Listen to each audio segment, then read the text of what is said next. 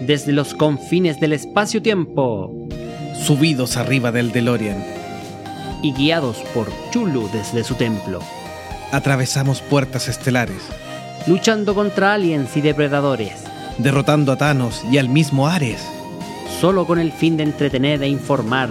a todos los fanáticos de Midgar. Acomódate en tu Varites Llama a tus amigos rebeldes. e invítalos a escuchar en tu reproductor favorito. Todos los temas geek que a un buen fanático pudieran interesar. Estás por escuchar el podcast de Monjes fanáticos.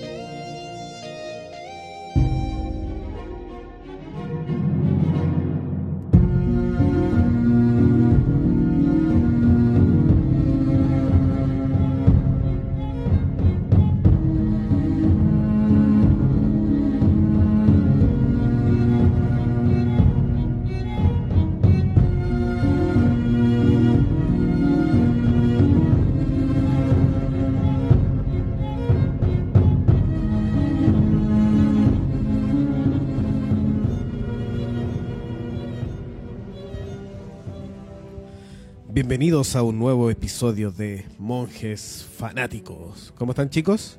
Hola, hola, Muy hola, bien. hola. ¿Cómo estás tú?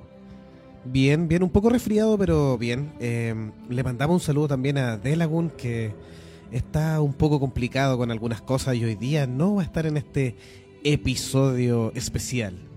Vuelven a Facebook, por lo que estoy viendo, ¿ah? Sí, estamos transmitiendo en, en Facebook, así que nos aprovechamos, ya que no está Delagun, volvimos a la transmisión streaming de Facebook. Y bueno, el capítulo, como siempre, va a estar disponible después en las plataformas habituales del podcast. Qué lindo, qué lindo. Ya saben, amigos, denle like, comenten, porque esta vez vamos a hablar de Game of Thrones. Si vamos a aprovechar una serie que a Delagun no le gusta mucho, así que eh, como no está, no vamos a aprovechar del pánico y vamos a hablar de esta gran serie de fantasía. Y con Max y Tama que sí tienen más noción de lo que es esta serie. Fanáticos, ¿cómo se Eh, definirían? Yo me fui haciendo fan como en la práctica. ¿Y tú, Max? También, yo ya después de la boda roja podríamos decir que yo ya me enganché, ya me había enganchado, pero me pasa un poco como lo que hablábamos en Nación Geeky View, que todos de- decíamos como no, voy a esperar a que termine la serie para poder verla completa. Sí, sí.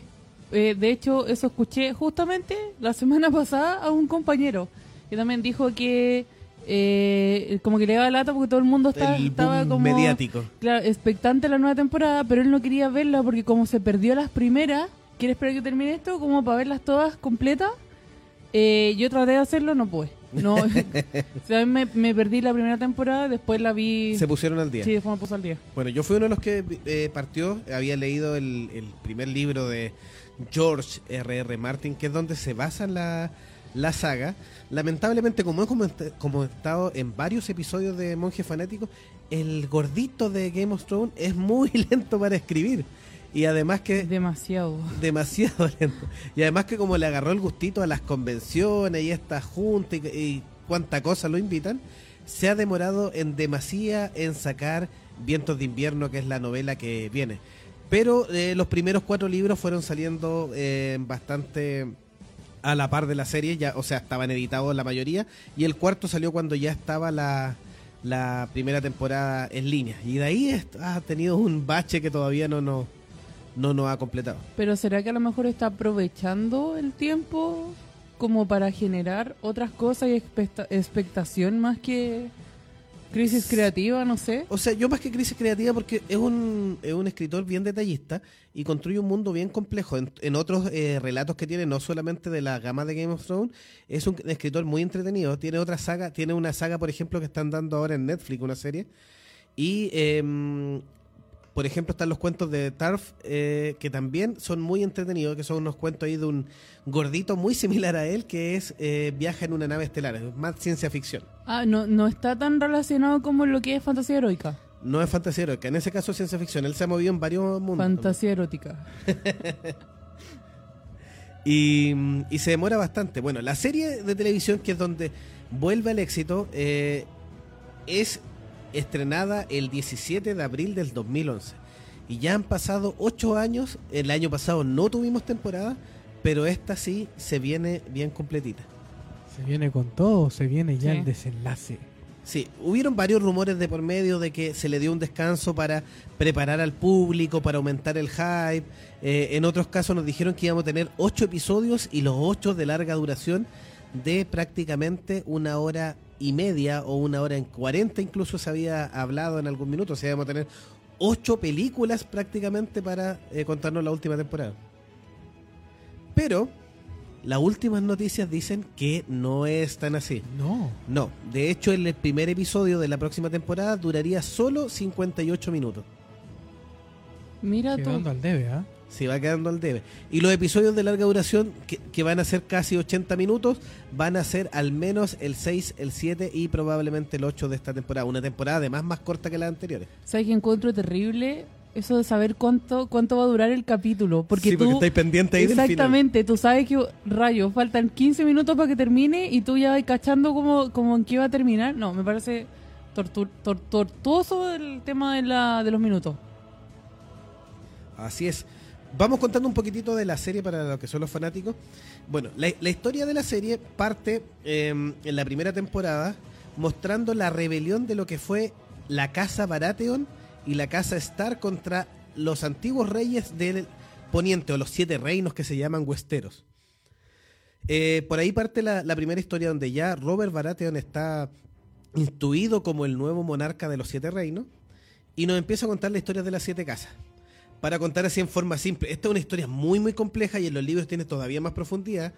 Y además la serie se ha alejado de algunos tópicos en favor también de eh, la buena o la correcta forma de narrar una historia. Tiene mucho recoveco y mucha eh, vuelta de tuerca también eh, la novela que llevado a la, a la pantalla serían un poco más compli- complicado.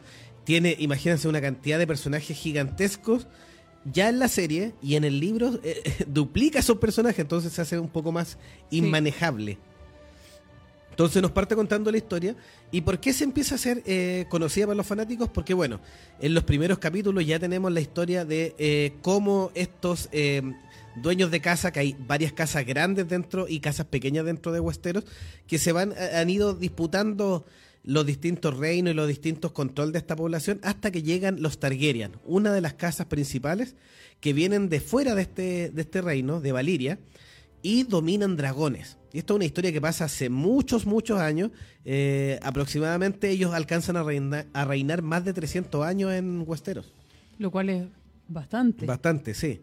Y ahí son medio loquillos porque son dados a mm, casarse entre ellos, entre primos, sobrinos, tíos, hermanos, así que sí. son De un hecho, poquitito divertidos. El, El, el rey loco, po. rey loco. El rey loco. Así que bueno, para relacionarse con dragones también. Y bueno, tienen la, la magia de eh, poder controlar a los dragones. Aunque en los últimos años ya no se, no se han visto dragones en, en Occidente. Y nos muestra entonces la, la historia de cómo este último rey loco, después de una disputa, eh, ocasionó un levantamiento de algunas casas que todavía estaban ahí con el resquemor de, de ser dominadas, que es la casa Baratheon y la casa Stark. Y estos dos eh, dueños de estas casas señoriales atacan al, al rey loco Egon y lo terminan matando. ¿Y ustedes saben por qué se ocasiona este, este pleito? ¿Por qué se ocasiona?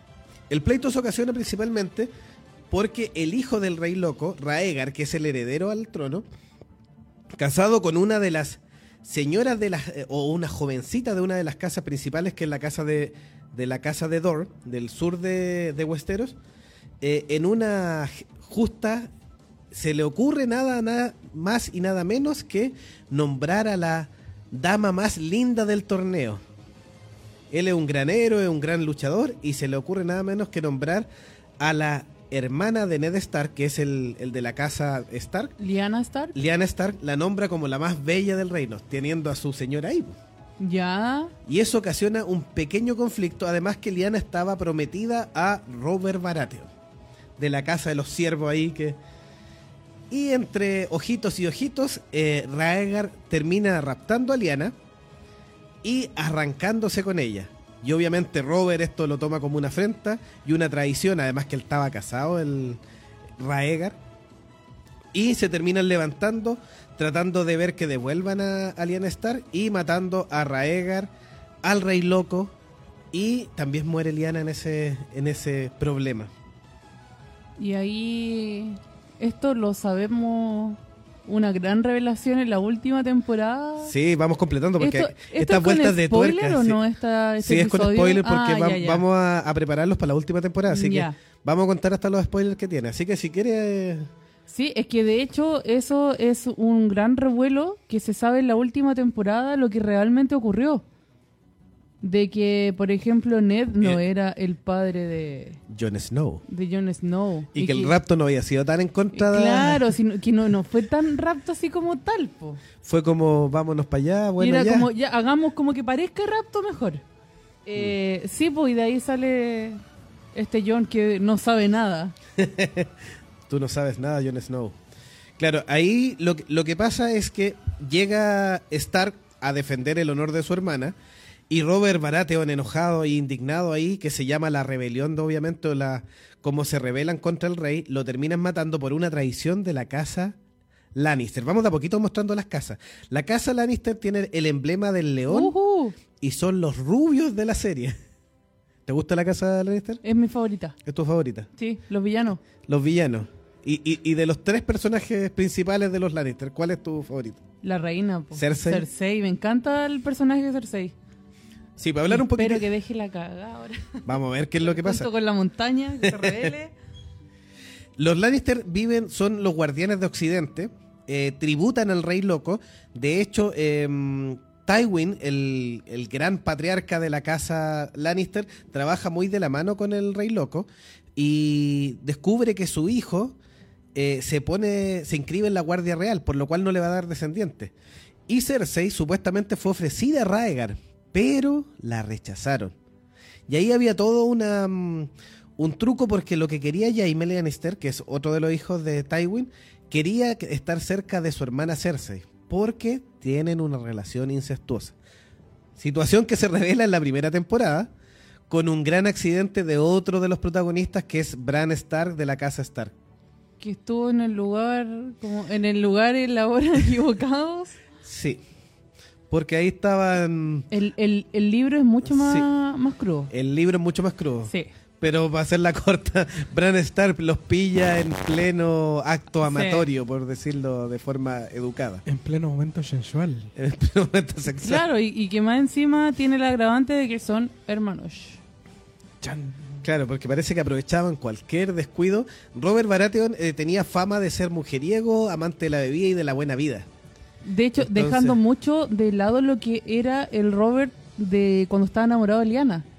O sea, de hecho, como que constantemente te dejan saber de que Liana lo dejó muy mal y que él hasta los últimos días él seguía como pensando seguía en enamorado de. Lyanna, sí. Y que Cersei en verdad era como Sí, cuando, cuando, cuando ellos se sublevan y atacan Desembarco del Rey, que donde está el Rey Loco, donde muere Raegar y todo, eh, los Lannister, que eran muy cercanos a, lo- a los reyes, eh, le hacen creer que vienen a ayudarlo y a salvarlo a última hora, porque la rebelión de Robert y de Ned, que es un gran estratega, eh, eh, tiene éxito y logran tomarse Desembarco, y cuando el rey cree que lo van a, a rescatar los Lannister, los Lannister terminan matándolo. Y ahí aparecen dos personajes que tú nombraste.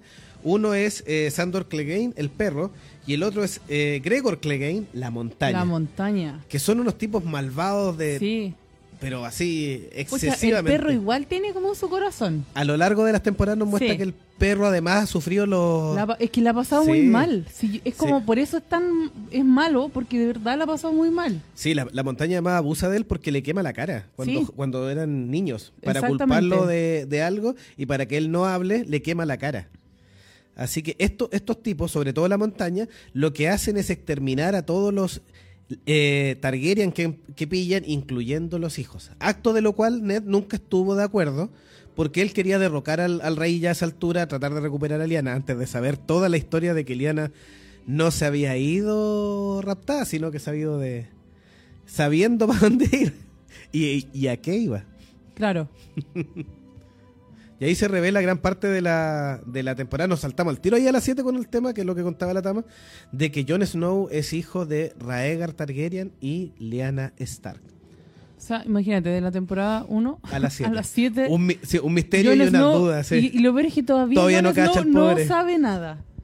La serie se trata de eso, que Jon Snow no sabe nada, nada. nunca Nunca, sabe nada. nada. Sí. Sí. En, la, sí, en la primera temporada nos muestran, bueno, Ned es un padre de familia, es el patriarca de la familia Stark, casada con Caitlyn Tully, em, de la casa Tully, y tiene varios hijos, Rob Stark, que después termina siendo el rey del norte cuando ya se sublevan eh, en los distintos reinos, se, se pelean entre ellos, Sansa, Arya, eh. Rickon y Bran Stark. Son todos bastante importantes. Sí, pero pero no hay que dejar de lado de que hay un personaje que de verdad yo he, he- he visto en tema de, de página Sansa Stark qué manera de odiar a ese personaje. De sí, hecho, tú dices el que la odias. Sí, sí, no, y ¿sabes lo peor? Que el libro la deja mucho peor. El libro la deja peor. el sí. es eh, eh, en el libro ella es muy muy odiable, más que en la serie. Sí, lo que pasa es que en el libro primero una cabra súper mal criada, que se cree dama y que es muy distinta al resto de sus hermanos y a su hermana Aria que queda perra y la todo. denigra constantemente. Sí. De hecho, Arya siempre muestran que ella tiene una muy buena relación con John, que es el, el bastardo. Sí, pues Ned, Ned lo presenta como bastardo suyo, eh, y siendo un hombre súper correcto. sí. Sansa, de hecho, lo desprecia mucho. Es Sansa es odiable, es muy odiable. Sí, y, y partiendo de la primera temporada, que son la- de las cosas terribles, eh, Ned Stark encuentran en la zona norte, encuentra un lobo guargo que nunca se eh, a- nunca bajan tan, tan al sur, lo cual lo empieza a sospechar con la gran frase que tiene eh, Winter is coming, que es parte de la frase de la casa de Stark, el, el invierno viene. El Y lobo también. ¿Mm? Y el lobo también. Y el Es lobo todo también. muy simbólico. Muy simbólico. Y ahí tiene un- un- una loba que peleó hasta el final con algo que no se sabe todavía. Y tuvo, llegó casi derrotada, muy mal herida, pero tuvo a sus cachorros. Y tuvo un cachorro para cada uno de los hijos de Ned Stark. Y quedó un cachorro blanco, que es el que se llama Fantasma.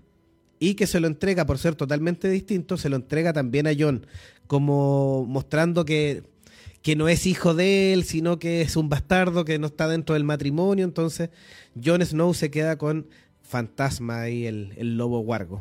De hecho, estos lobos también tienen un papel súper importante en lo que viene a continuación con la caída de la casa Stark. Sí, Porque todo el conflicto parte por los lobos eh, cuando conocen a los Lannister. Sí, sí. Cuando Robert va hacia el norte a encontrarse con su amigo Ned, que le había ofrecido que se quedara ayudándolo, porque Robert se, se autoproclama, y obviamente que después de la traición de los Lannister a los antiguos reyes, se casa con Cersei Lannister, eh, se autoproclama rey, lo ofrece que sea su mano derecha. Pero em, eh, Ned prefiere irse al norte porque está muy en desacuerdo con, con los Lannister. Vamos con redes sociales, Tama, por favor. Mira, eh, Felipe Tapia, que nos está siguiendo atentamente, Saludamos dice, primero, primero se ríe por el Game of Thrones, El Game of Thrones. el Game of Thrones, sí, y después dice, todos amamos a Arya y a Sansa, en, entre paréntesis, la amo en secreto, todo mi círculo cercano la odia, pero es que de verdad, es súper odiable, po. Yo hasta la odio, yo la odio, yo no la perdono. No la perdono. No, yo no la perdono. Bueno, en esa, en esa circunstancia, cuando Robert eh, llega ahí a, mm, a buscar a su amigo Ned, es cuando ocurre esta. Bueno, Bran pilla a Cersei con Jamie Lannister en, en el incesto. Detalle. Termina, detalle. termina herido e inválido, que después tendrá mucho que ver con, con su desarrollo como el cuervo de los tres ojos. Parte de la historia de los dioses antiguos que adoraban los Stark, que son los guardianes del norte. Y eh, el lobo de que tenía mm, Sansa termina mordiendo a el hijo ¿Dama se llamaba? Dama. Dama. Sí. Termina mordiendo al hijo de Robert Baratheon, a Jeffrey. Hijo entre comillas, por supuesto. Qué desagradable personaje. Jeffrey, Sí, no, de, no, eran tal pa' cual. tal para cual. sí. Sansa con Sí, él, Inicialmente. sí. Sí. ella estaba manipulada por el por Jeffrey porque Jeffrey era el, el heredero. Sí, po. Supuestamente hijo de Cersei con Robert, que sabemos ya con el desarrollo de las temporadas, el supuestamente. Es claro. Porque los tres hijos que tiene Cersei son, Son de su hermano. Jamie, son Sí. hijos incestuosos, claro. Y Robert ahí, como el gran venado, con los cuernos bien puestos. Ouch. Le pegó, obviamente. Oye, si, de- como que si te fijáis, todos los animales tienen... eh, Relación con sus dueños, tienen sí. mucha relación. Sí, la parte de la familia, el, lo aclanado del clan Stark, que es el lobo guargo, que es parte de su símbolo. Eh, también la fiereza de los leones Lannister. Eh, Los cuernos de Robert. los cuernos de Rod. Así que cree que, que, bueno, con, con, con, con la Cersei Lannister tiene a Jeffrey, a Tommen y a Myrcella, que son Baratheon, pero sabemos que son hijos de Jaime. Y que tienen finales horribles. Finales horribles, sí. Terminan. Esta serie también se caracteriza por matar a muchos de sus personajes Sí. principales. No Les es guste o no a la friendly, gente. No ¿Mm? es family friendly. family friendly. Para nada.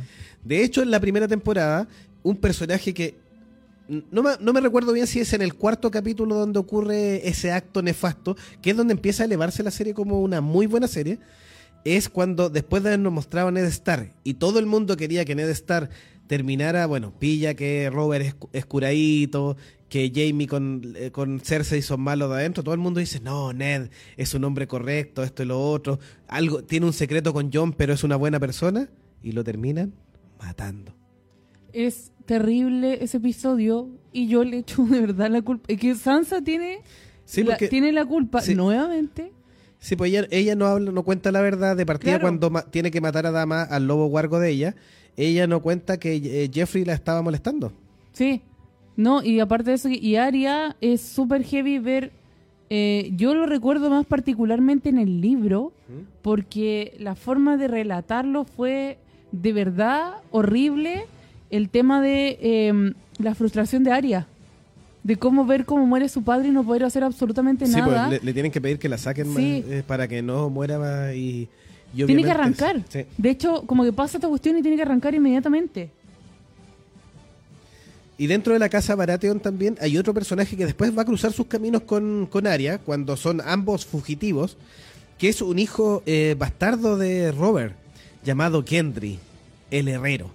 Que hijo ahí con una de las chiquillas, con, porque Robert era muy bueno para salir a, a compartir con el pueblo, como se dice. Sí. Era muy amoroso, era un rey cariñoso con sus súbditas, Sobre- particularmente so- sobre todo con las niñas de, ropas livianas. Eh, Sí. Entonces Gendry será un personaje eh, importante que después de tenerlo en la primera y parte de la segunda temporada desaparece. En el libro también hay un, un bache ahí de la historia de Gendry. Aparece bastante más sí porque el libro permite todo ese nivel de detalle y de pequeña historia de los distintos personajes. Pero en la última temporada aparece nuevamente eh, en la primera plana y sabemos que viene en la, en la temporada actual va a salir nue- de nuevo. Y ahí se forma la, el Escuadrón Suicida. en la última temporada. En la última temporada. Sí. Bueno, eh, otra de las cosas que Gendry tuvo que esconderse siendo un herrero, entonces parte de sus habilidades de herrero son muy útiles ahora cuando nos enfrentamos al verdadero enemigo, porque todas estas cosas son aventurillas, eh, locuras de reyes, pero el gran peligro está en el norte, más allá del muro. Exactamente. Y no es precisamente mortal. ya no ya no es el juego de, de tronos entre lo, Sí. entre las distintas casas. Ahora se enfrentan a un mal definitivamente mucho más mayor que, eh, que de verdad eh, va a acabar con todo. Sí, el rey de la noche. El. Señor de la Noche. El señor de El la Señor de la Noche. El Rey de la Noche. Para muchos, en, en muchas bibliografías de Game of Thrones, el Rey de la Noche corresponde al decimotercer Lord Comandante de la Guardia de la Noche, que es dominado por alguna fuerza mística y malévola fuera del muro y lo transforman en el Rey de la Noche. Y además es un descendiente de la casa Stark, según la información que sale del, del libro. Mira tú. Y que más encima ahora viene con un dragón. Por y si ahora fuera viene con un dragón. Sí, más encima se hace de un dragón ahí, dominándolo y levantándolo de entre los muertos, porque el dragón muere ahí, un, un dragón de... Por culpa de... Viene terrible choro. Pero siempre es por culpa de alguien. Sí, siempre alguien Porque, la sí, eh, que ahora fue culpa de John. Sí. Sí, ahí John la, la jodió. Como ya vimos, la casa Stark, tenemos a Ned muerto. Vamos tachando. Vamos tachando, sí. Ned fuera. Robert Baratheon, también ahí por una traición hecha por Cersei Lannister, con un primo también. Esta es una loquilla. Tu, tu ídola es una loquilla. Pero le da, lindo, ah, le da el lindo. sabor a la serie. Sí, El sazón. el Es sazón. que, ¿sabes qué? De verdad, yo encuentro que el personaje, los personajes en general en esta serie están muy bien construidos. Y, por ejemplo, y tienes todo el equilibrio, Cersei se le mueren los hijos de una manera terrible. Y a una, y es como, y es lo que en realidad es, es lo que cosechas, por, por todo el mal que has hecho. Pero aún así, ella como que agarra más fuerza con todo esto para ir como con mayor razón. Y de ahí vamos a contar como lo que viene después, que es una venganza muy buena, que se mandó Cersei. Sí, Todo no. esto con spoilers, ya lo saben. ¿Su casa favorita, don Max? A usted no le pregunté. Mi casa Star. favorita. Debe estar. ¿Sí? Ah, la mía también. Sí. La de la Dani, que le mando un besito, eh, es Targaryen, es Targaryen, de dragoncito. Coméntanos ahí Hay re en poco redes sociales. gente que le gusta a los Lannister. ¿Sí? Sí, Que son malvados. pero es que le- de verdad... Grandes personajes, sí. Pero, le- pero es que de verdad son muy buenos personajes. Coméntanos en el chat, ya lo saben, y en comentarios, ¿cuál es su casa favorita de Game of Thrones? Está escuchando especial de Game of Thrones en Los Monjes Fanáticos con spoilers. Sí, estamos un poquito desordenados porque al final, más que nada, es contarle un poquitito del global para que se preparen para la nueva temporada de Game of Thrones. Y les vamos a ir contando más, más que nada las historias por casa, más que en orden de temporada, porque eso es- lo pueden seguir los que se están poniendo al día, algunos se están repitiendo la serie, lo van siguiendo. Entonces le estamos contando algunas cosas sabrosas de las distintas casas. El otro importante, bueno, Jon Snow lo vamos a dejar un poquito para el final porque es muy, muy relevante, pero un gran héroe que tuvimos a mitad de la serie, que es cuando Max se hace famoso, fue Robb Stark. Nombrado cuando ya los Stark se terminan peleando con los Lannister y tratando de volver a ser un reino independiente, fue uno de los, eh, últimos reinos en caer bajo el dominio de los Targaryen. Cuando uno de los Stark termina hincando la rodilla ahí y el Targaryen, reconociendo toda la fortaleza de los Stark, lo nombra Guardián del Norte. Y obviamente que eh, la gente del norte se enoja por el asesinato de Ned Stark y se terminan sublevando y desconociendo al rey eh, Robert, que a la larga, como había muerto en un acto ahí pérfido de Cersei, terminan los Lannister bajo el control. Porque Porque supuestamente muere porque lo en un accidente de cacería. en un accidente de cacería. Pero quien era su escudero era un Lannister, primo de Cersei, que le conocía las sábanas a Cersei. Para decirlo en forma educada. Y este, este escudero le va dando vino, vino, vino, vino, y no, se, no deja de darle vino hasta que Robert va muy ebrio a la casa y obviamente con esos sus reflejos están muy disminuidos y termina el siervo matándolo. Lo curo. Lo curo. Lo juro. En, en chileno, Lo juro. lo, lo sí. curo. ¿Y cómo se llama? Entonces, el otro, cuando pasa todo esto, bueno, y Ned ya está muerto, termina el norte levantándose y elige la figura de Robb Stark como el rey en el norte. Y es terrible porque es todo parte de un plan. Es todo parte de un plan. Sí.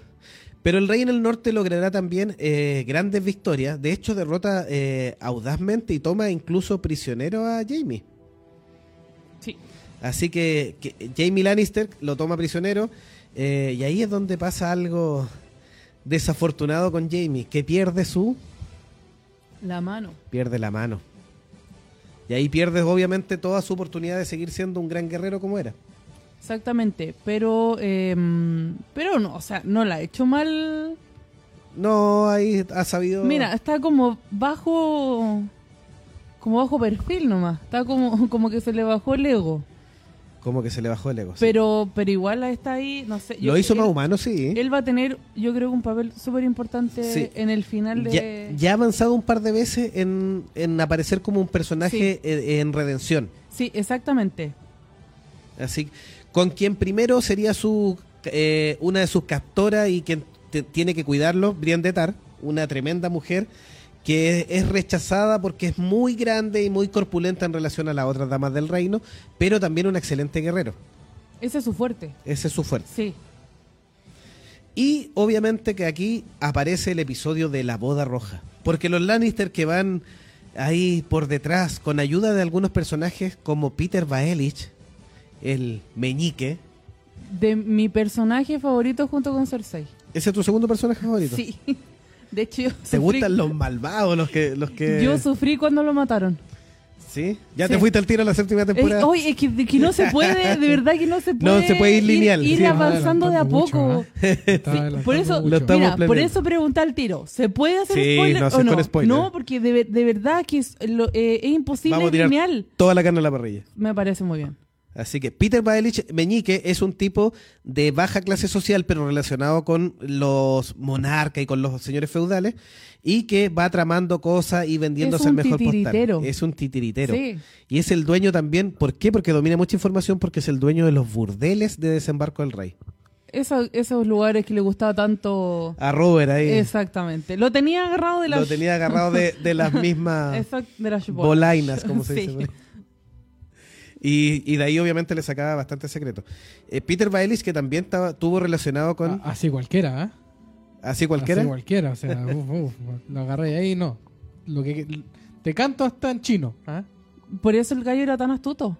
Porque sabía dominar lo que tenía que dominar. Bueno, Peter Baelish también se, mm, se enfrenta ahí porque ella, él siempre estuvo enamorado de Caitlin Tully, que se termina casando con Ned. Pero como Caitlin no le gusta porque sabe que es un tipo no muy, no muy dado a, a las buenas eh, intenciones, termina engatusando a la hermana de Caitlin, que es una niña mucho más insegura, eh, más feíta también la describe en el libro, y termina eh, engrupiéndola. Y dicen que también que el hijo de, de Lisa Tully, que termina también muerta, es otra muerta más. La vieja loca. La vieja loca, la que le daba teta al niño de como, Ay, como de 15 11 años. sí. Sí.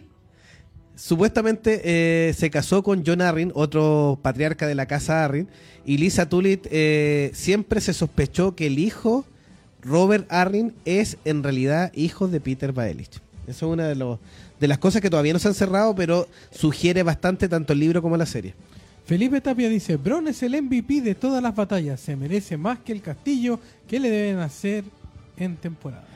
Sí, Brom es un mercenario que eh, termina encontrando eh, Tyron Lannister y obviamente un tipo que se mueve por plata y se, se aferra ahí al, al enano de los Lannister, que es el- uno de los mejores personajes de la serie. También, sí. Sí, sí.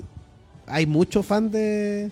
Sí, es que es un personaje muy sabio. Él, o sea, tiene su sus caídas. Eh, es alcohólico.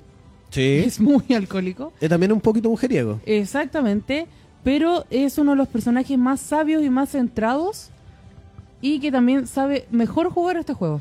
Eh, sí, Uno de los que es uno sabe de los jugar mejores jugadores de este juego Sí. de tronos y además es un excelente político. Sabe Sí. muy bien cómo manejarse. Y si lo dejan hacer la pega, eh, pasado por el hecho de que lo tratan de humillar porque es un enano, es- tiene deformidad física, etcétera, que en el libro sale bastante más deforme que como, lo, sí, Sí. que como está interpretado por el actor. Eh, el tipo se, se- maneja súper bien y haría un excelente papel, porque en algún minuto asume como mano del rey cuando sus sobrinos, sobrinos entre comillas, bueno, sobrinos por parte de la, de la hermana, eh, toman el trono. Tenemos Sí. primero a Jeffrey, que Claro, termina... Sí, y, él, y, y eso es planeado por, por él. Sí, pues planeado por él. Entonces, no, él y después vuelve a ser, nos mandamos un salto nuevamente y vuelve a ser mano consejero de Consejero. de ¿De Tomen? y de ay, se me olvidó, la última temporada. Targa- ah, de los de, Targaryen, de los Targaryen, de Daenerys Dana- Targaryen. Daenerys, sí. Sí. porque reconoce que dentro de todo, pero ahí no, no parémonos un poco para que no nos ¿Viste? Cambiemos me de mando casa. los saltos, no lo puedo evitar. Vámonos a la boda roja. La boda roja es hasta el día de hoy considerado el mejor capítulo de toda la serie. No sé si están de, de acuerdo. Bueno, marcó mucho y, y, eh, ha marcado tanto que se volvió como un icono ya en el mundo de la serie. De hecho, eh, hasta The Walking Dead, dentro de las noticias, mencionaron que quieren hacer una boda roja siguiendo esta como caos que fue ese capítulo. Sí, es que no realmente eh, muestra toda la crueldad de eh, que está teniendo el este caballero, este escritor, que de verdad como que mata sin piedad a todos los personajes que hace que tú te encariñes durante todas las temporadas. Sí, los mata uno, uno tras otro. Bueno, la boda roja es el casamiento inicial de eh, Rob Stark eh, con una señorita de una de las casas muy menores. Eh, en, en el- en la serie cambian un poquitito el, el hecho, es casi como una niña libre. Eh, y la están- lo están coronando y, y uno de los, también de casa pequeña, el señor Frey, que a la postre es, es como el típico caballero que tiene que mantener a hijos, nietos, sobrinos, primos, porque son toda una manga de inútiles. Y más encima, cada uno y él mismo tienen su chorrera de hijos en un en un reino feudal un poquitito más pobre, entonces les cuesta casar a, a sus distintos hijos. Y siempre ha tenido un poco de, de recelo porque no ha logrado casar a, su, a sus hijas y hijos con alguna casa importante. Entonces él rápidamente se vende a los Lannister. Y por otro lado, además los Lannister buscan apoyo en una de las casas que tuvo mucho rencor con la casa Stark en el norte, que son los Bolton, que tienen este símbolo del hombre degollado eh, puesto al revés. Y será otra también de gran Una cosa muy sutil. una cosa muy sutil. Será uno de los grandes arcos también después de la boda roja, que es cuando eh, la casa Bolton toma Invernalia y se hace cargo del norte. La boda roja termina ahí en una traición donde son encerrados y asesinados cruelmente los Stark y todos los eh, casas y amigos que están presentes en la boda, escapando unos pocos. O sea, el carrete, olvídate. No había ni por si acaso, te ahorraste ahí todo. Oh, se mat- mataron a todos los invitados al Por eso te carrete. digo, po. no hay carrete, no hay nada. Nada. Sí, peor que boda de... con balazos, con todo. No, sí, no, si fue como, imagínate, no, si fue terrible esa escena, no, terrible. Eh, es todo un icono en. Sí. Sí, hay, en sí, hay una página que clasifica las series, los capítulos de distintas series, y em, hay un par de series que no me, no me acuerdo bien, pero está un capítulo de Breaking Bad, el capítulo de la boda roja de Game of Thrones, y también hay un capítulo de eh, Ricky Morty, eh, como que tienen puntuación perfecta, 10 de 10. No es el capítulo de la del pepinillo. No, eh, es el, el capítulo de los clones de Morty. Ya. Ese, ese tiene 10 de 10. Junto con un capítulo de Breaking Bad, junto con la boda roja de Game of Thrones, y hay otra serie también que tiene que es conocida, no me acuerdo en este minuto el nombre, pero es conocida y también tiene puntuación perfecta. O sea, encuentran los críticos que son bastante importantes, uno ve, y claro, los capítulos que tienen bien puntuados son muy entretenidos de distintas series. Eh, y aquí encuentran que esos en particular tienen puntuación 10 perfecta. O sea, no podían haber sido mejor hechos. Y tras esta boda roja, ¿qué pasa? Hay una gran polémica entre los fanáticos del libro y de la serie. Porque aquí tenemos la primera gran diferencia, así gigantesca. En el libro, bueno, estamos con la historia cortada porque no sabemos qué va a pasar, porque en el libro, en el libro, ojo ahí para los fanáticos, Caitlyn Tully no termina muerta, sino que vuelve a la vida. Como Lady Como- Corazón de Piedra. ¿Como John? Eh, como John o como el sacerdote Berion. Mm. Deja de adelantarte, por favor. No, pero si aquí estamos. Sí. Es, es la historia no lineal de Game of Thrones. eh, Con distintos puntos, eh. Absolutamente no lineal. Absolutamente no lineal. Ahí tenemos la gran diferencia, porque eh, los fanáticos por mucho rato pidieron que qué iba a pasar con Lady Corazón de Piedra, que en el libro empieza a, transformarse en la líder de la hermandad sin estandartes, que aparece en la última temporada, pero sin Caitlyn Stark. Y ahí viene el segundo, o sea, primero hubo la exigencia por ahí por la tercera o cuarta temporada, que es cuando tú me señalas que está en la boda roja, y ahora cuando termina la séptima, la exigencia de que qué pasó, porque en el libro sí está con la hermandad sin estandarte. ¿Podría aparecer entonces ahora en esta temporada?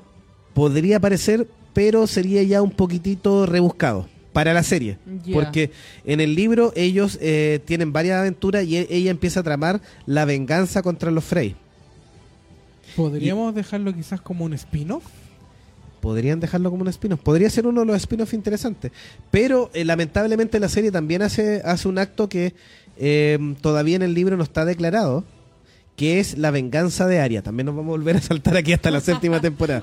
Porque después de este nefasto capítulo, quien se ha ido preparando a lo largo desde la primera temporada, primero en ser una pequeña guerrera, luego abandonar Westeros, cruzar hacia el otro lado del mar, preparándose con eh, el dios sin rostro, que representa la muerte más que nada. El tema religioso también es bien complejo aquí en, en. Game of Thrones. ¿Nos mandamos un salto? Sí, dele El nomás. gorrión. El gorrión, sí. Uno, uno de la... ¿Qué pasó? Dale tú, termina tu frase. Eh, sí, eh, constantemente tocan la temática religiosa muy a, a lo que es eh, eh, más o menos fantasía heroica, no hablando directamente como, como lo que es como Cristo, etcétera. Eh, y también salen otros personajes ahí que tienen un papel fundamental con, con los reinos, que tratan de llevar para un lado y para otro. Ricardo dice, voy viajando de vuelta a Santiago y me encuentro con ustedes. Maravilloso y qué excelente temática. Un abrazo. Te saludamos Ricardo y te preguntamos, ¿cuál es tu casa favorita?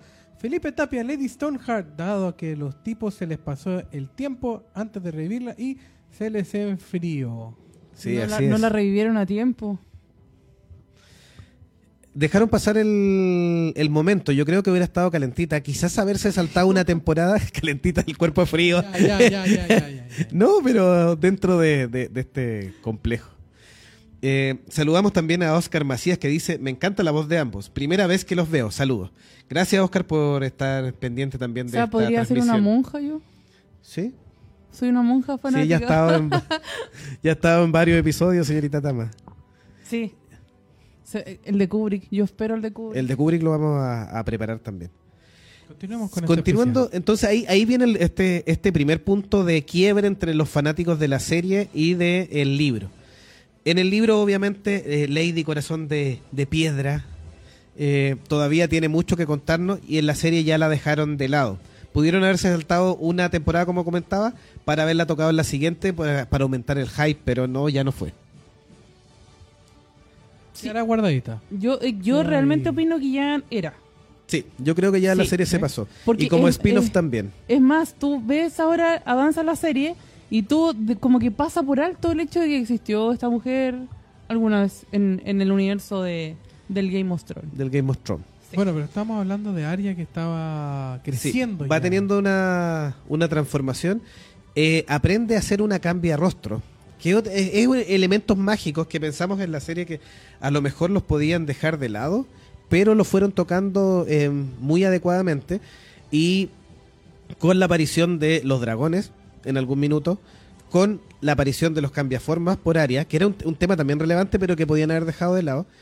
Y con lo que está haciendo Bran Stark como el cuervo de los tres ojos, que La- tiene la, pos- la posibilidad de eh, ingresar en los espíritus de los animales. La magia de Melisandre también. La magia de Melisandre, sí, del es dios otro rojo. personaje. Sí. Melisandre, es servidora del dios rojo. Y tiene mucha relación con, con la cómo se reviven los personajes en esta serie. Volvamos a los Lannister. Tenemos a Tywin, que era el patriarca, hijo de un de un antiguo Lannister que no era muy muy poderoso, entonces siempre se crió a la sombra de permitiendo que humillaran un poco a los Lannister. Era un tipo bastante más bonachón y cuando él se hizo cargo se encargó de obviamente cobrar venganza por todas las cosas que él no había podido hacer. Y tuvo tres hijos, Jamie, Cersei y Tyron, donde muere su mujer. El único hecho que le tocó el corazón porque además lo culpa porque tiene un hijo enano y deforme que obviamente le afecta el orgullo. Hasta el último día. Hasta el último día. Sí. Personaje súper relevante, ya de Cersei hemos hablado bastante. Eh, es una tramadora de intrigas, es la verdadera reina, es quien intriga también detrás de Robert hasta que lo logra eliminar. Luego se hace cargo eh, indirectamente a través de su hijo Jeffrey y después de su hijo Tommen, que terminan muertos de mala manera. Y obviamente la única hija buena que tenía era Mircela, que también termina muerta. Adiós, Mircea. Adiós. Otro check. Otro check, Sí. otro muerto. Muere eh, envenenada por Ahí viene otro, serpientes de otra arena. nueva. eh, ahí aparece eh, una nueva casa La casa Martel. de los, de los manteles. Sí. Sí. Donde tenemos, donde tenemos a, el, el personaje principal de la casa Martel es Doran Martel, que siempre trata de buscar el concilio, llegar a acuerdo y no pelear. Pero su hermano Oberyn es de armas a tomar. Y además tiene ocho hijas con distintas mujeres, siendo el Aria Arena la, la, la, la concubina principal. Y ahí tenemos a las serpientes de arena, que son las hijas de Oberyn, que son las que terminan planeando la muerte son- de Mircela. Y son letales. Son letales, sí. Sí. Terminan planeando la muerte de, de Mircela. ¿Y por qué planean la muerte de Mircela? porque culpan a Cersei y a los Lannister de la muerte de Oberyn. Oberyn que actúa o sale en la serie, sale en una pura temporada, interpretado por el chileno Pedro Pascal, que es donde se vuelve ultra famoso. Me encanta Pedro Pascal. Tengo, Sí. que, tengo que decirlo que eh, lo Eh, admiro mucho. Sí, Y es un tipo que supo aprovechar su oportunidad y, y también un poco haciendo bi- biografía de él, se rodeó de actrices que lo fueron recomendando. Él es muy amigo de Sarah Paulson. Y cuando él no era famoso y le llegó muy cercano a Sarah Paulson y Sarah Paulson tenía un contacto con uno de los productores de Game of Thrones. Y cuando supo que había este papel le dijo, mira, postula. No, y aparte de eso que él, en cierta forma, duró muy poco, pero tuvo una muerte terrible y súper recordada. Sí, Oberyn Entonces mar- marcó una, una diferencia, onda, es como dentro de las muertes como gloriosas de, gloriosa, sí. está- de la serie. Pero imagínense, sale en una pura temporada, ni siquiera sale la temporada completa, pero quedó en el corazón de todos los fanáticos. Además que hizo una muy buena interpretación de Oberyn Martell Sí. y de su ferocidad y de esa ambigüedad un poquitito sexual de que era súper libre y que él, por ejemplo, no tenía problema con estos hijos eh, bastardos, de regar de hijos el mundo. ¿A qué le importa? Detalles. Para él eran todos hijos. Detalles. sí, detalles. Digamos que en general la serie como que se pasa un poco por por donde mejor sea la, la parte como moral. Sí, así es. Como decimos, no es family friendly. No, para No, nada. no, no. de hecho, de nada. hecho, vamos a dar el spoiler de la muerte de Oberyn porque la montaña es eh, Gregor Clegane, que supuestamente estaba muerto. Lo reviven con eh, magia eh, misteriosa. y- Andaba de parronda. Sí, Magic, agreguen el meme de... sí. ¿Por qué estaba muerto? Cuando pelea con Oberyn Martell, Oberyn, como buena serpiente, como padre de la serpiente, pelea con armas envenenadas. Entonces termina cortando y eso va debilitando a la montaña. Pero es un tipo fornido, gigantesco, y ese exceso de confianza eh, lo hace descuidarse el milisegundo que la montaña necesita para reventarle el cráneo. Hecho que está gráficamente en la serie muy bien hecho. Lamentablemente, bueno, la montaña supuestamente termina muriendo por el veneno, pero lo reviven con artes místicas. Otra vez la magia hace Sí. presencia. la magia hace presencia y todo fue planeado además por Cersei. Volvemos ahí hasta macabra. Dios Mira, mío, es, Dios es que si no existiera Cersei no habría serie. Dios mío, qué terrible, ¿eh? No Y habría no serie. vamos a hablar de lo que va a ser la última temporada, pero ya vamos para allá. No, te- tenemos demasiados personajes. Eh, como les comentaba, nos vamos ahora con la casa Greyjoy. Bien cortito. Los Greyjoy viven en una isla. Son eh, llamados los hijos del hierro. Viven en una isla y se dedican, son una especie de piratas dentro de Westeros. Se dedican a saquear. Y de hecho, su, su lema es que no cosechan. Eh, ellos toman, toman lo que pillan. Y atacaban mucho las costas de Westeros hasta que obviamente los reyes Targaryen los pusieron a raya y los dejaron por un lado eh, eh, vigilados por los Lannister y más hacia el norte, donde también de repente hacían su aventurilla, vigilado por los Stark. Entonces, de hecho, en una de las batallas eh, terminan raptando a, o tomando como prisionero en realidad, a Theon Greyjoy. Que aparece también, eh, e interpretado por Alfie Allen, eh, el hijo del el hermano de Lily Allen, de la cantante. Ah, sí. Sí. Dato, dato curioso. Dato, dato curioso. Y, y este Theon Greyjoy se, se cría como un Star más, eh, pero obviamente eh, sigue siendo un prisionero. Hasta que en algún minuto, buscando apoyo, termina traicionando a los Stark. Que, y lo paga bien caro porque Sí. después lo toma. Después de Theon pasa a llamarse Theon ¡Quedó ¿Por sin qué? así! ¿Por qué? porque le cortan bolitas. Los, los, los, los bolitos. Los bolitos. Sí, ahí el malvado Ramsay Bolton eh, se Oye, ensaña. voy a decir algo que también me gusta mucho ese personaje. Dios mío. Hay que empezar a preocuparse de los gustos de Tama. ¿eh? Sí. No, es que em, sí, yo Vamos tengo a ver a quién entramos en Nación y y en Monje Fanático. ¿eh? te- tengo Vamos a una revisar. debilidad por los personajes malos de esta serie. Vamos a revisar qué pasa aquí. Que insisto, le ponen el sabor a la cosa. Bueno, es, es la tenemos- cumbia de la serie. Tenemos a un pobre sin bolitas. Un pobre sin Pero se lo merecía. Se lo ganó a pulso, sí. Sí, po. Sí, los otros dos personajes importantes dentro de los Greyjoy está Asha Greyjoy, que es la hermana de Theon. La diferencia de estos, estos hombres de hierro que cualquiera puede ser rey, incluso la hermana. Se trata de imponer.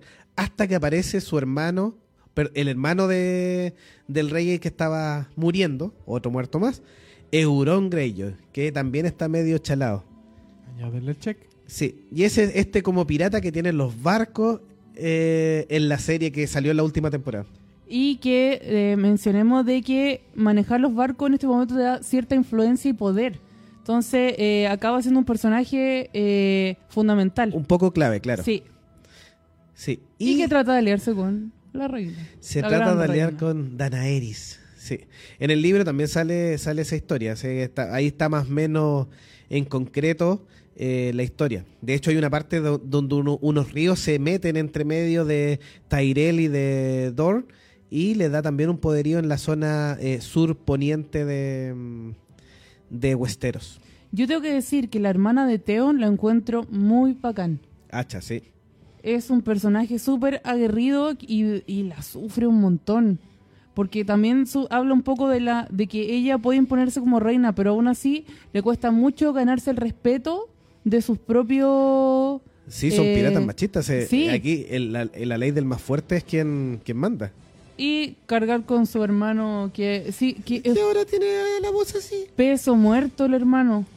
Sí, hasta, hasta que, por lo menos en la serie, ah, porque no sabemos qué va a pasar en el libro, pero por lo menos en la serie, también tiene una redención en el último episodio porque permite a la Sansa Star escapar de las manos de Ramsay Bolton. ¿Alguien quería que escapara? Eh, sí, se hace fundamental en la, en la no. serie después, No, yo- sorry, como no. señora de Winterfell. Sin perdón ni olvido. Ta- Pero también fue- tiene, puede tener su, su tema de redención. Y después adquiere poderes mutantes y la vemos en X-Men. ¿no? Gracias. No, no, no, no. te, gracias. te llamamos. Luego vamos a la historia de ya para redondear esta, esta preparación de todos estos eventos que han ido pasando en, en Game of Thrones. Vamos a la historia de la casa Targaryen. La casa Targaryen obviamente dominó em, por una antigua profecía que decía que su país de origen iba a ser maldito, salen arrancando con sus dragones y llegan a Roca Dragón, que es una islita o una islota cerca de Westeros. De ahí atacan Desembarco del Rey, que ahí lo nombran Desembarco del Rey porque el rey se, se baja de su se dragón. Sí, y se baja del dragón, no es un barco, se baja del dragón ahí. Y ahí es donde establece la capital del, del reino de Westeros y va dominando todo esta isla gigante o este continente de Westeros. Eh, apoyados por los dragones eh, y obviamente que eso les da una superioridad militar bien importante. Dentro de esto obviamente gobiernan y se casan entre ellos, hacen algunas alianzas. La, la más importante es que el rey eh, Aegon el Loco, que eh, se, se llama loco porque eh, hacía era un tipo sádico en realidad. Porque hacía locuras. es un tipo sádico. Casa a su hijo Raegar con una princesa de eh, Dorn, de la casa Martel. Y ella eh, está casada realmente con, con Raegar, hasta que Raegar le pone los ojos encima a Liana. Y ahí parte todo el conflicto que narrábamos inicialmente de que se revela Robert Baratheon y Ned Stark para atacar y matar a estos Targaryen. En el acto los Lannister traicionan a los Targaryen y salen arrancando eh, supuestamente con eh, lo opuesto los pequeños criados que habían. Pero hay dos hijos de, del, del rey loco que quedan vivos. Que es Viserion y Danaeris, que tenían, eran muy chiquititos y tenían mucha diferencia de edad, porque obviamente el rey picoteaba también por todos lados. Eran loquillos. Pero Viserion sacó todo el ADN de loco de su padre. De Aegon, sí. sí. Estos eran hermanos, hermanos chicos de Raegar. Por eso después cuando dicen que Jon Snow con la tía, sí, es la tía. Es la tía. Es la tía. O sea, ese último capítulo que tú viste, que te gritaste a la pantalla, Sí, está... era. Sí. sí, pero al menos están un poquitito más separados de genéticamente porque el ellos se acostumbran. El, el traste a Jon Snow. El, sí, tanto meme de. Sí, Tanto meme que vi de ese tema. Ha- hacía frío o que era tan simple como tocar la puerta. En relación a Jorah Mormon. Que Pero está ahí. tenemos- eh, Jorah Mormon es, es la Friendzone. Hecha personaje en Game of Thrones. Pero tenemos estos dos niños. ¿ah? Viserion y con ayuda, ayuda de un personaje que no hemos nombrado y que además de Peter Baelich, el meñique, también es un tramador, pero es una persona que busca el bien del pueblo, entonces siempre se trata de poner de parte o, tra- o trata de maquinar en relación a que la gente no sufra tanto, y es Varys, o la araña también conocido, El de los pajaritos. el de los pajaritos, sí, el peladito gordito que y sale. que en un momento se pinta como un personaje sumamente preocupante Sí, y que hay que tener enojo eh, vigilado constantemente.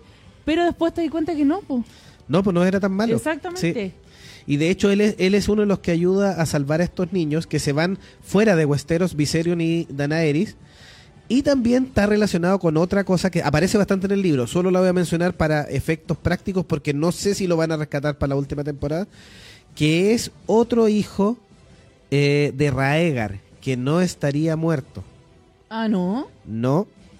Se escaparía es, y es hijo de la señorita Martel con. Raegar y escapa por el sur de Westeros hacia el otro continente. Y en el libro sale bastante su historia porque de hecho se cría, se, cría en los pueblos, en los puertos libres de Griff. Ahí es donde lo crían. Y es otro Targaryen que también tendría derecho al trono. Mira tú. Sí. Y ahí es cuando se, se cierra por el lado del libro un poquitito más la, la profecía de El dragón de tres cabezas. Que para muchos fanáticos, me estoy yendo por el lado del libro por si acaso para los que de la serie me digan qué está hablando, el lado del libro. Se el dragón, loco. Sí, el, el dragón de tres cabezas estaría dado por estos tres Targaryen. Un Targaryen Stark, que sería Jon Snow. Una Targaryen pura, que sería Daenerys. Y una Targaryen Martel, que representaría el sur. O sea, tenemos todo el mapa ahí, que Y sería este... Nuevamente se repite lo que estábamos hablando antes de que cada animal representa al personaje. Al personaje, sí. Así es. Te busco al tiro el nombre de. Se me fue. Eh, por ahí va. Voy a encontrar el nombre de este, de este hijo de, de Raegar que también está, em, está vivo. Que sale, sale más que nada. Aegon se llama, hijo de Elia ah, Martel. Ya, ya, sí. sí. Aegon, el hijo de Elia Martel. Así que eh, la serie como que tendió a mostrarlo así bien de refilón, pero después lo olvidaron. Yo creo que en este minuto se van a concentrar en los personajes que ya están y es probable que su historia la saquen. a pero solucionar la cagada que ya está. sí. ¿Y a cómo llegamos? Bueno, para volver a la historia de los, de los Targaryen, nos quedamos con esta Aegon que no va a salir en la serie probablemente. Viserion y Daenerys están en el otro lado de Occidente. Eh, Viserion quiere retomar el poder y, retoma- y, y reclamar los siete reinos, pero está loco como su padre. Por lo cual termina vendiendo a su hermana en un acuerdo con los jinetes, donde sale el personaje Que todo el mundo ama. Jason Momoa. El caldrogo.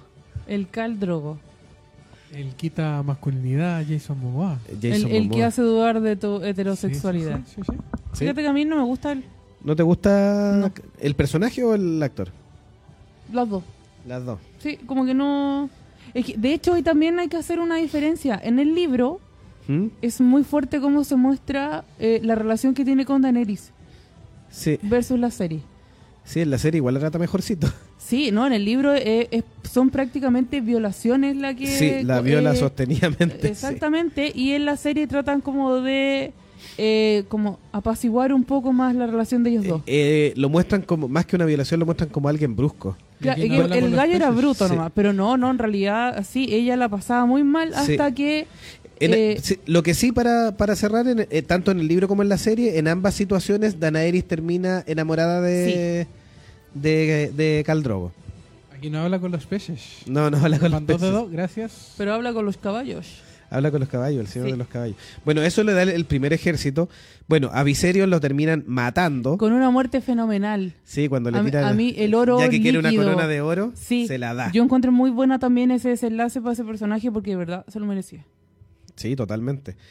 Y de Daenerys después que la tratan de matar con Khal Drogo como eh, esposa, los tratan de quemar vivos, o sea, quemar a ella viva, a Khal Drogo cuando estaba muerto. Muere su hijo también que estaba en gestación, que ya tenía nombre, Raego, el hijo de Daenerys con Khal Drogo. Pero ese fue un muy maltrato que ella hizo con una bruja. Sí. Sí, porque empezó a, seguir eh, probables profecías y ahí se fue todo al carajo. Que, digamos también de que el pueblo de Caldrogo es sumamente machista y Mm. maltratador con los otros pueblos a quienes llaman las ovejas. La oveja, sí.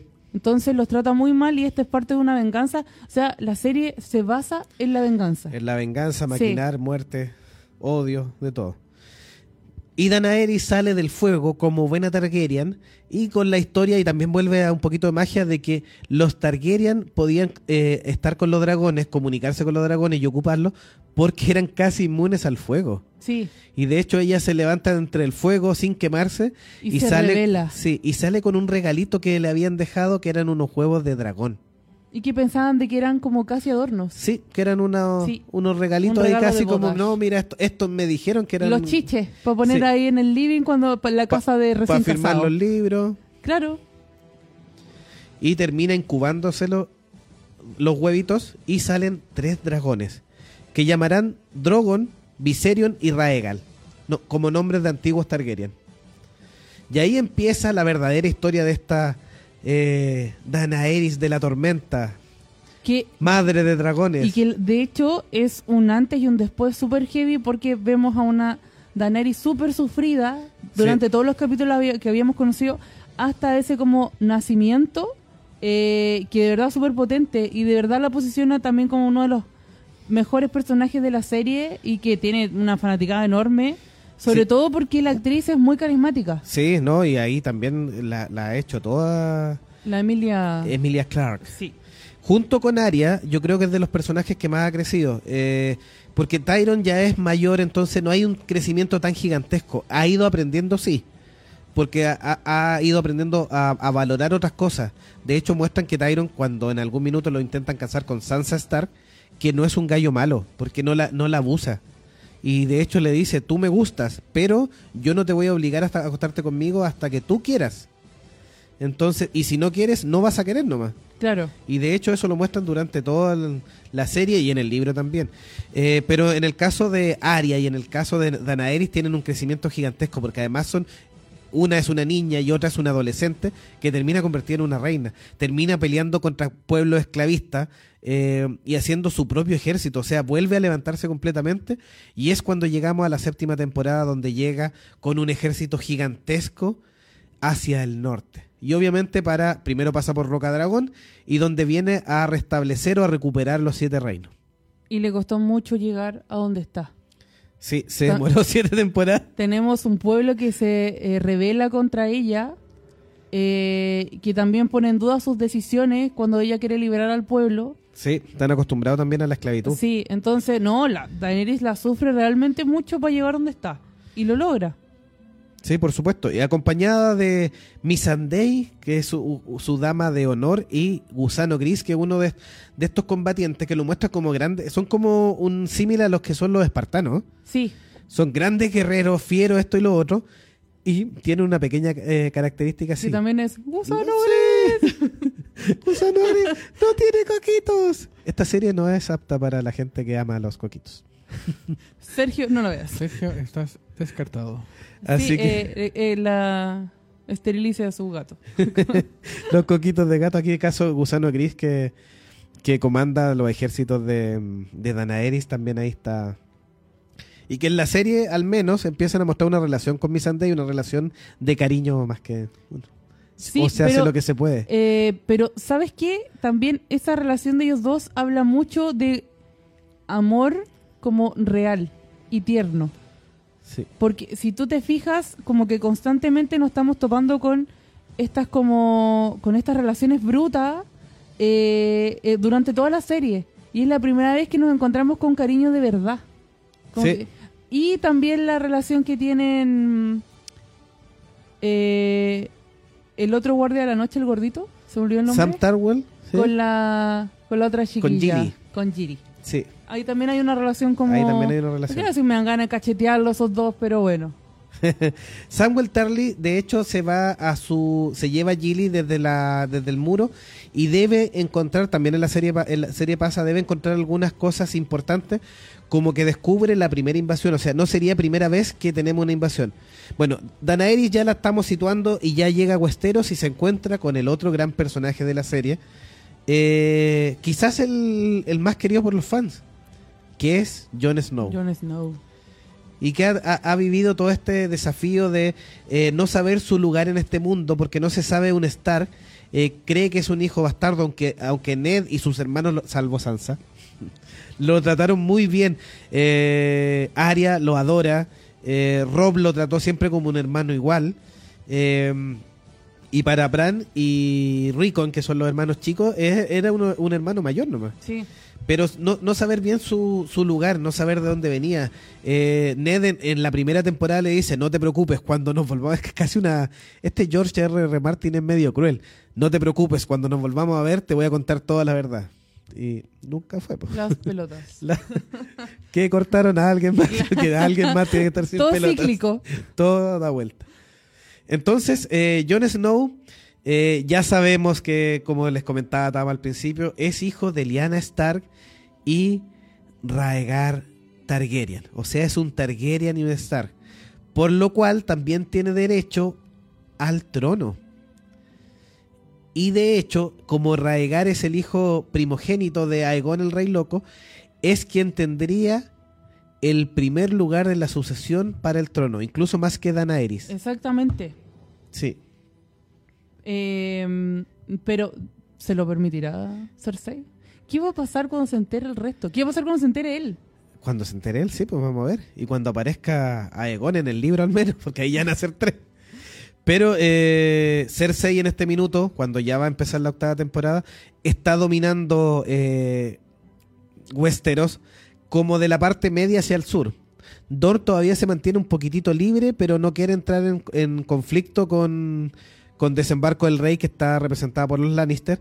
Y en el norte ya tienen problemas mayores. De hecho, tratan de buscar una paz, e incluso al punto de ofrecerle una pseudo tregua a Cersei. Sí, le presentan quién es el siguiente enemigo en común de todos. Y es el enemigo de toda, porque como les comentábamos, todo esto es un, un drama político eh, y, y de locuras, porque el verdadero enemigo es la Legión de los Muertos, el Rey de la Noche. Y se transformará la octava temporada de Game of Thrones en la pelea entre los vivos y los muertos. Los zombies no podían quedar fuera de esto. Sí, son zombies mágicos más encima, Sí. eh, de nieve, blancos, Y tienen un dragón. sí, y tienen un dragón ahora. Y no, y lo peor es cuando es fabulosa las tomas, cuando llega el ejército, porque son rápidos, son inmortales, y tienen estos gigantes entre el ejército, hay de todo. Sí, hay criaturas que se supone que se, dieron por muertas porque estaban más allá del muro. El muro fue una construcción que se hizo eh, debido a que supuestamente la- los muertos ya habían a- atacado en un invierno muy largo y muy cruel, ya habían atacado Westeros.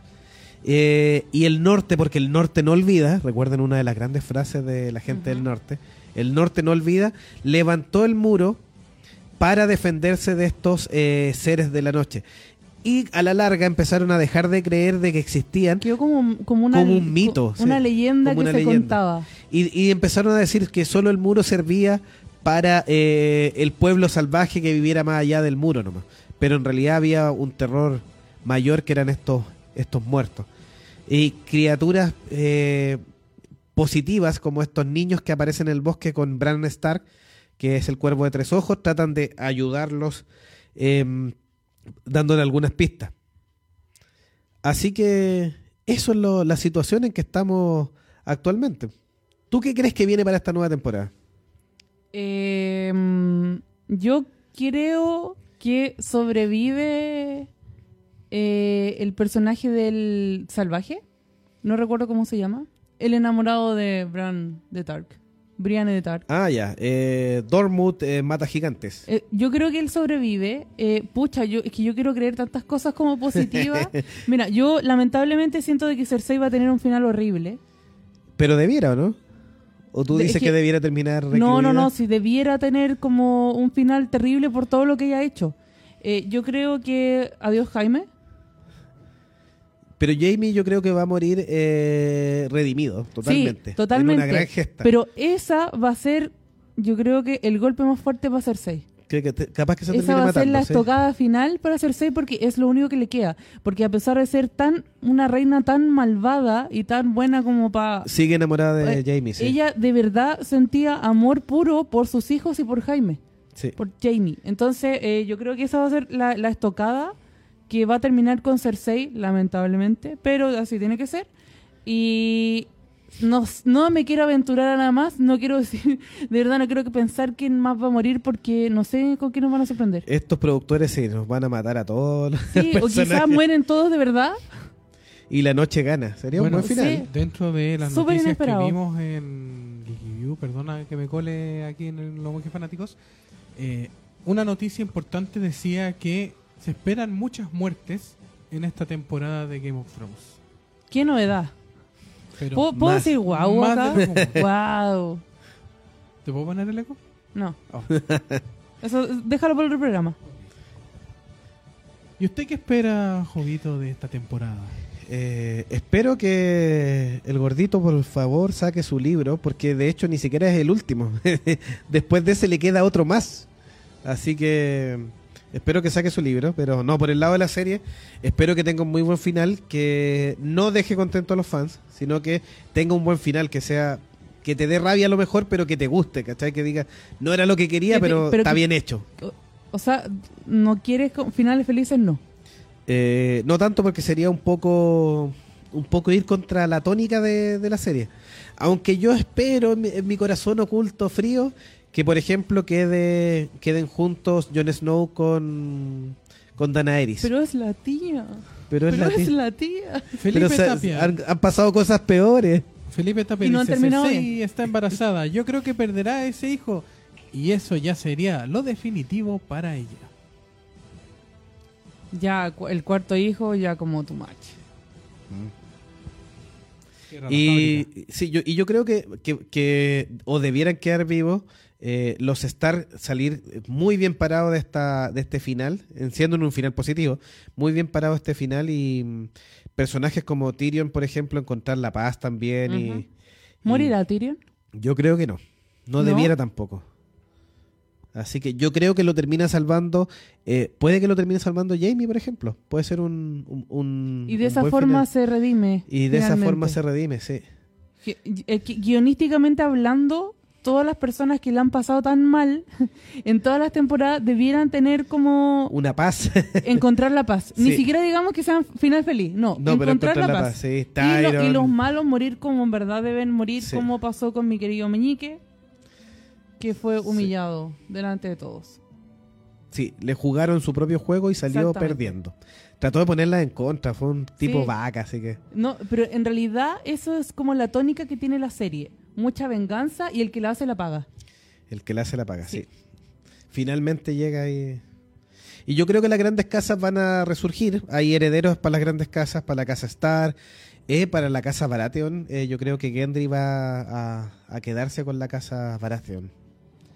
Y a lo mejor van a terminar en, en, en reinos, más que en un reino unificado bajo Daenerys. O se transforma en una república República democrática con Senado Imperial. con derecho a voto.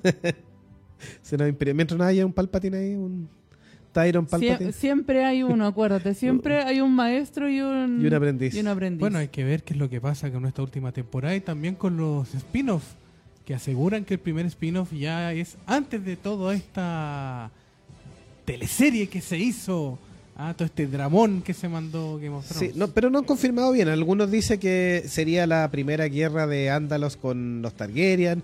Otros dicen que sería la rebelión de, de Ned con Robert. Una historia que muchos muchos fanáticos quisieron ver. Además que eh, los dos protagonistas, Robert Baratheon y Ned Stark, nos abandonan en la primera temporada. Entonces, Felipe Tapia dice, Meñique después representó a Queen, así que tan mal no le fue. O sea, el crimen no paga. Finalmente. Ya sí, sabemos tuvo ya. que terminar en otras O sea, profesiones. pero caché que eso igual le muestra un poco como la vida misma. Aidan Gillan, el actor. Que al final de cuentas eres malo, pero eh, la justicia no, no, no paga. O sea, no, no te no se cobra justicia. Este hombre termina representando a Queen ganando millones. El Así es la vida. sí. El colmo. No es justa la vida. No es justo. Así que esperamos que este resumen bien... Oye, si él mató a Freddy. Puede ser. A lo mejor ahí. A lo mejor él mató a Freddy. Esa es la segunda película La de segunda película. Bohemian Rhapsody. Sí. ¿Sí? por los Estamos- productores de Game of Thrones y escrita por George R.R. como- Martin. Como un poco Targaryen para... Todo Nos volvimos locos.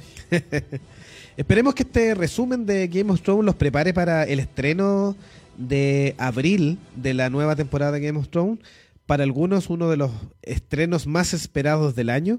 Así que mm, un resumen desordenadito, pero viendo los puntos característicos y lo que más nos ha gustado, comentando un poquitito de los personajes y de los episodios. Por supuesto que se nos han ido un montón de personajes de los Baratheon, por ejemplo, no tocamos mucho la historia de Renly, Stannis, Davos Sigur, que es un personaje que a mí me encanta, sobre todo en el libro, eh, Davos, el señor de la cebolla, eh, que primero apoya a Stannis y después termina ayudando a, a Jon. En la serie sale.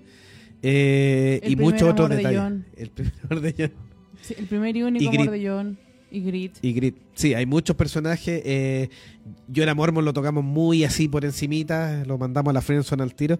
Hay demasiados personajes. Para variar, nosotros también lo mandamos También a lo mandamos a la friendzone. Friendzone. Hay demasiados personajes. Eh, Olena Tirel, por ejemplo, es un personaje pero Sí. gigantesco, interpretado por una actriz que le saca un partido impresionante y en el libro también es importante. Pero la actriz también con pequeños gestos hace un gran trabajo. Pero eh, lo- el mismo Bron que nos comentaba Felipe Tapia, pero hay muchos personajes, así que no podríamos hacer Da como un para una resumen. tercera y una cuarta parte, Parte de este- del programa. sí. Sí. Vamos a preparar en algún minuto otro especial cuando De Laguna esté enfermo de nuevo. No. no, cuando la serie termine. mandar a Meñique a enfermarlo. Podemos mandar a Meñique a enfermar a De Podríamos Laguna tener un Meñique en este momento. o a Paris, así que. Pero no, después cuando termine la serie y todos los que no han visto, los invitamos a ver esta gran serie de Game of Thrones. Porque no solo porque es moda, sino porque realmente vale la pena y es muy Sí. entretenida. Así que palabras finales, don Max, algún mensaje. Muchas gracias por escucharnos. Ya lo saben, dale like, suscríbete. Recuerden que todo esto también se escucha por Spotify. Puedes escucharlo yendo a tu trabajo, en tu oficina o hasta cocinando. ¿Y usted, señorita Tama? Eh, bacán haber hablado de este tema. Eh, es como, como- fue como una conversación de fans. Sí, totalmente. Y, com- sí. y también tomo un poco la- lo, lo que dices tú de ver esta serie con ojos no de fan, sino ver las locaciones, ver el trabajo que hay detrás, Mm. eh, la puesta en escena, la dirección de arte, la fotografía, la música es increíble. La música es muy buena. La- Y la intro está hecha acá en Chile, en la intro 3D. Así que ese es otro dato curioso. un Eh, ¿cómo, dato. cómo se llama la, la empresa que hizo Atómica. Atómica? Es una empresa chilena que hizo toda la intro en 3D de las ciudades que suben. Sí, es, muy bonita, de producto hecho. chileno, para que vea Ah, usted. ¿Ve? Que salen cosas buenas acá de, de Chile. De Chile. Sí. Así que un agrado conversar de esta maravillosa serie. Es más, otra papita atómica, si no me equivoco, es la que trabaja actualmente en varias de las o de los openings que tiene HBO. No sé si actualmente está trabajando, pero en ese tiempo sí trabajó y apañó con lo que fue Mad Men, etcétera, etcétera. Había unas etcétera. series muy, muy buenas con, con los openings, muy, muy buenos. Sí, el trabajo del opening de Game of Thrones es bien interesante con la música y todo. Así que ha sido un gusto estar con ustedes acá. Espero que les guste el episodio. Y recuerden que todos los episodios y comentarios están disponibles en www.monjesfanáticos.com. Y recuerden, Winter is coming. Hasta la próxima.